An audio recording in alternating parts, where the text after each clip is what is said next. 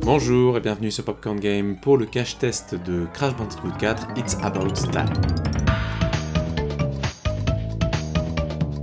Après une sortie remarquée sur console de salon, PS4 Xbox One fin d'année dernière, ce quatrième opus arrive enfin sur Nintendo Switch, et du coup nous avons voulu le tester pour voir un petit peu ce qui valait sur la console. Est-ce que vraiment on avait eu un gros rabotage de tout ce qui faisait la qualité du jeu sur version euh, console de salon?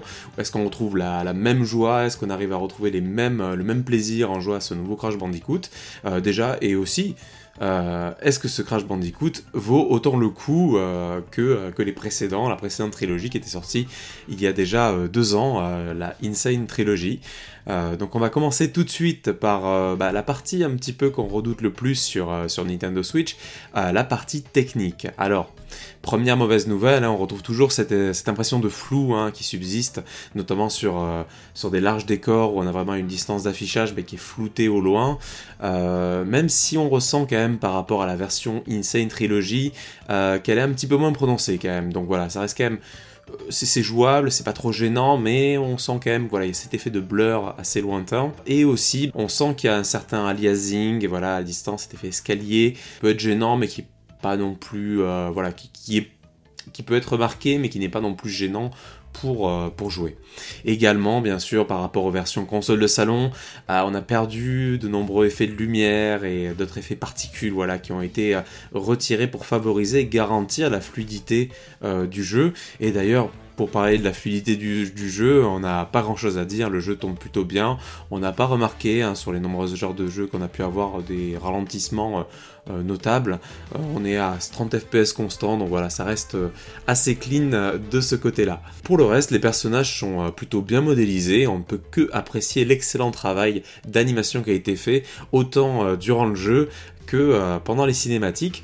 Euh, d'ailleurs, on parle de cinématiques, on va passer au doublage français qui est plutôt convaincant, agréable, voilà, qui, complète bien l'ambiance du jeu qui est globalement euh, très bonne. C'est d'ailleurs durant les premières cinématiques qu'on euh, découvre le scénario du jeu, qui est quand même assez simple. Hein. Voilà, on suit les docteurs euh, Entropy et Neocortex ont réussi à s'évader de leur prison temporelle dans laquelle ils avaient été enfermés dans Crash Bandicoot 3, donc vraiment la suite directe hein, du, euh, du 3. et du coup, on réussit à s'évader grâce à des failles temporelles. Et donc, bah, ce sera à Crash, sa sœur Coco et leur acolyte Aku Aku de, voilà, de, de, résoudre un petit peu toute cette pagaille. Et pour cela, ils vont pouvoir s'allier au masques quantiques euh, qui vont leur fournir des pouvoirs assez spéciaux qu'on va vous détailler juste après. Donc ça reprend quand même les, on va le voir tout de suite, hein, quand même les techniques, le, gameplay d'époque, la difficulté qui va avec. Donc on enchaîne ainsi les niveaux euh, qui sont globalement assez beaux, euh, aussi variés. En tout cas, c'est toujours un plaisir de les traverser, même si on sent quand même que le level design bah, fait un petit peu daté. Hein. Les développeurs ont repris la structure de l'époque hein, pour, euh, voilà, pour, pour, toujours toucher un petit peu hein, les, euh, les joueurs de, euh, de, la première heure. Mais pour ne pas, on va dire, rebuter les profanes, les nouveaux joueurs qui découvriraient la série, ils ont rajouté des éléments. Alors, les développeurs de Toy for Bob ont rajouté des, des, éléments pour un petit peu voilà, remettre au goût du jour le, le, le, gameplay du jeu, voilà, sans rebuter et sans dénaturer l'œuvre à la base, en fait, l'essence le, du jeu de base. par exemple, euh, des, petits détails comme euh, le petit rang jaune qu'on peut avoir euh, sous notre personnage quand on saute, pour éviter de tomber dans un trou, de bien viser la plateforme quand on a une caméra qui est, qui est pas trop bien placée. Donc c'est pas très joli, mais c'est plutôt appréciable. Donc également, pour ceux qui ont peur du game over, vous pouvez profiter d'une option qui a été ajoutée qui permet d'avoir des vies illimitées. Alors, ce que ça permet surtout, c'est que lorsque vous avez un niveau qui est assez long, complexe, vous avez plusieurs checkpoints au milieu du niveau, quand vous perdez une vie, quand vous mourrez, vous revenez à ce checkpoint. Sauf qu'au bout d'un moment, quand vous avez plus de vie, dans le jeu classique, bah, c'est game over, donc vous devez recommencer le niveau, hein. vous êtes renvoyé euh, euh, au début du niveau, et bah, dans certains cas, notamment en deuxième partie du jeu, quand on commence à avoir des niveaux assez difficiles, bah, ça peut faire rager. Donc il y a euh, un mode qui a été qui, est proposé, hein, qui est proposé limite par défaut, hein, c'est au début du jeu, qui en fait vous, permet de partir sur un mode où vous avez des vies limitées, c'est-à-dire quoi qu'il arrive, vous recommencerez au dernier checkpoint. Donc c'est plutôt pas mal, et c'est vrai qu'on est...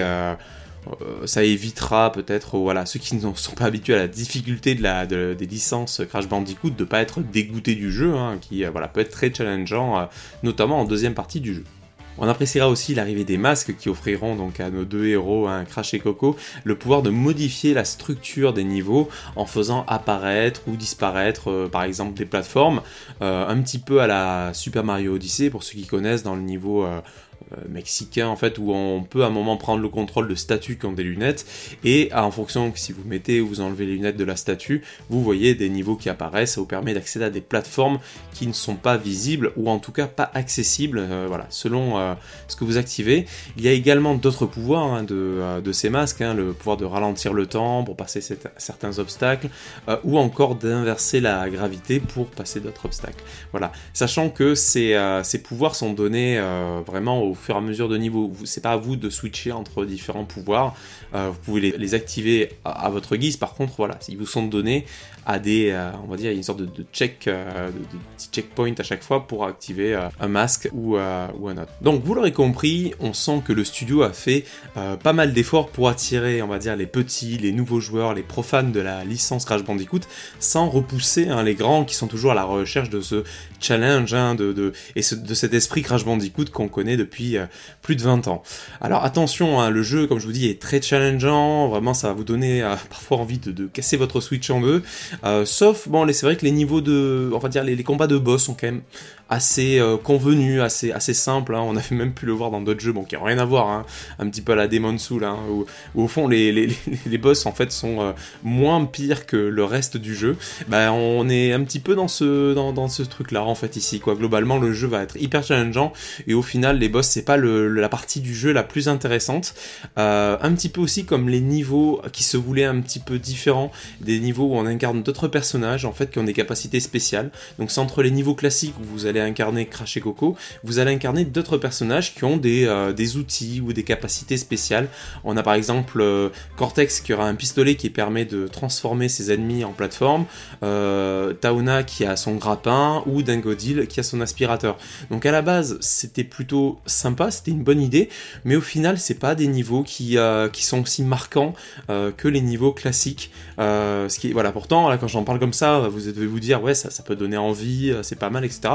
Mais vous allez vraiment pour, euh, pour avoir joué à ces niveaux entre les deux, c'est pas cela où on s'éclate le plus. Voilà, c'est sympa, ça permet de voilà de, changer un petit peu le rythme entre, entre les niveaux, mais c'est pas des, les, niveaux les plus mémorables que vous aurez. C'est sûr que voilà, à côté des niveaux qui vont à 300 à l'heure avec Crash, avec les pouvoirs des masques, etc. C'est pas euh, voilà les niveaux où il y a au final ces petits euh, pouvoirs là de, et ces personnages différents qui vont vous, qui vont vous marquer. Également, on parle de choses pas trop marquantes, on va s'arrêter rapidement sur le voilà, on en parle et on l'oublie très vite, hein, c'est un multijoueur qui se joue au tour par tour. Euh, voilà, vous incarnez plusieurs personnages et le but sera d'exposer le plus de caisses dans le niveau euh, sans vous faire tuer et après vous passez la manette à votre, euh, enfin la Switch à votre ami, ainsi de suite. Rien de fou, hein, c'est pas ça vraiment sur, c'est pas vraiment sur ça qu'on va passer le plus de temps dans le jeu.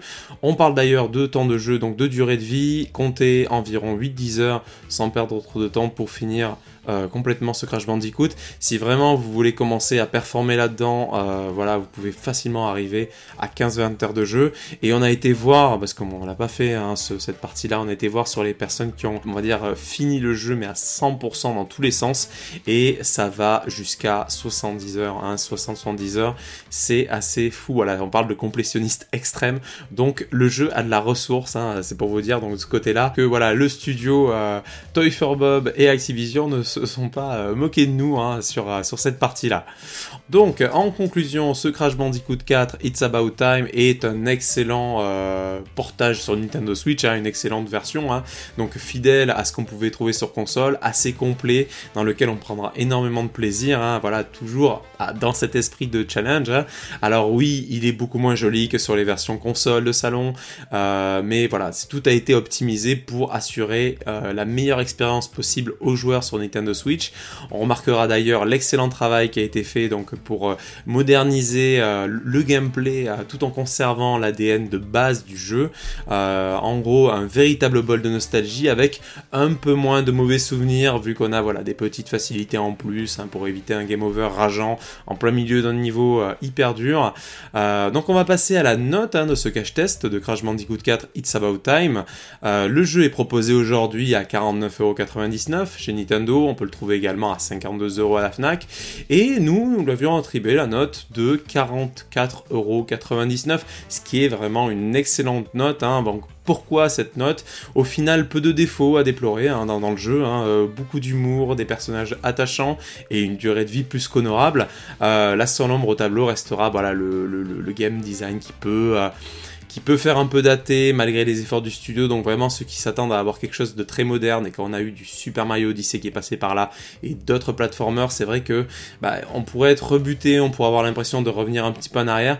Mais pour ceux qui aiment la, licence, qui sont voilà, séduits, qui veulent découvrir ça, c'est un bon moyen de découvrir Crash Bandicoot. C'est aussi un excellent moyen de revenir sur ces bonnes vieilles euh, heures de, gloire de, voilà, du, marsupial hein, de, euh, de, Naughty Dog à l'époque, hein, parce qu'aujourd'hui ce n'est plus Naughty Dog, mais à l'époque c'était euh, le Crash Bandicoot, le, le, platformer de la PlayStation. Et le voir comme ça aujourd'hui, ça fait plaisir, c'est beau. Et c'est pour ça qu'on vous le conseille à ce prix-là. Merci à tous d'avoir écouté ce podcast jusqu'au bout. C'était Tristan pour Popcorn Game et à la prochaine pour de nouvelles actus ou cache test. Salut, salut.